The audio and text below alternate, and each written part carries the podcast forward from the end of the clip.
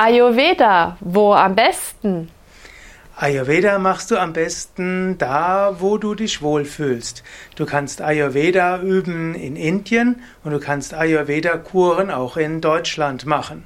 Es gibt verschiedene Möglichkeiten, Ayurveda-Kuren zu machen. Zum Beispiel haben wir bei Yoga Vidya in Bad Meinberg eine Ayurveda-Oase, wo wir Ayurveda in den verschiedensten, ja, Weisen anbieten, in Verbindung mit Meditation, mit Yogastunden, aber vor allen Dingen mit guter Ernährung, Massagen und sehr guten Ayurveda-Therapeuten. Aber am allerwichtigsten ist, Ayurveda bei dir zu Hause zu üben. Denn Ayurveda, das sind ja nicht nur die Kuren und die Massagen, sondern Ayurveda ist auch ein Lebensstil, Ayurveda ist auch eine Form der Ernährung, Ayurveda ist eine Form der Gesundheit und auch Dinachara, also eine ayurvedische Tagesroutine, ist auch wichtig. Natürlich die einfachste Form von Ayurveda, die du genießen kannst, sind die Ayurveda-Massagen, besonders bekannt die Ölmassagen.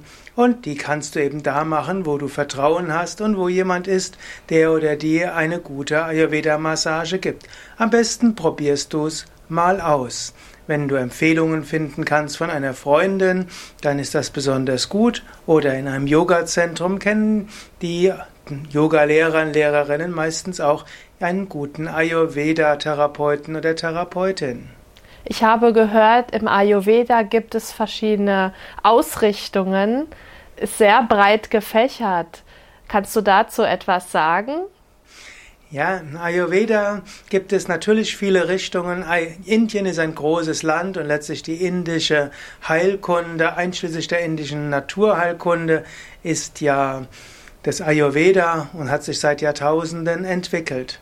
Und so gibt es die unterschiedlichsten Richtungen und Traditionen. Es gibt im Westen natürlich besonders die Traditionen, die viel Wert darauf legen, auf gesunde Ernährung und auf bestimmte Kräuter und Tees, wie auch auf Massagen.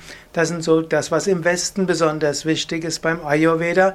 In Indien ist Ayurveda oft mehr bestimmte Ayurveda-Medikamente und bestimmte Zusammenstellungen, eben auch, weil in Deutschland es schwierig ist, indische Ayurveda-Medikamente zu bekommen, haben sich so mehr die Lebensstil- und Wellness-Aspekte vom Ayurveda entwickelt, wie auch die Ayurveda-Kuren, wie zum Beispiel Panchakarma und Rasayana.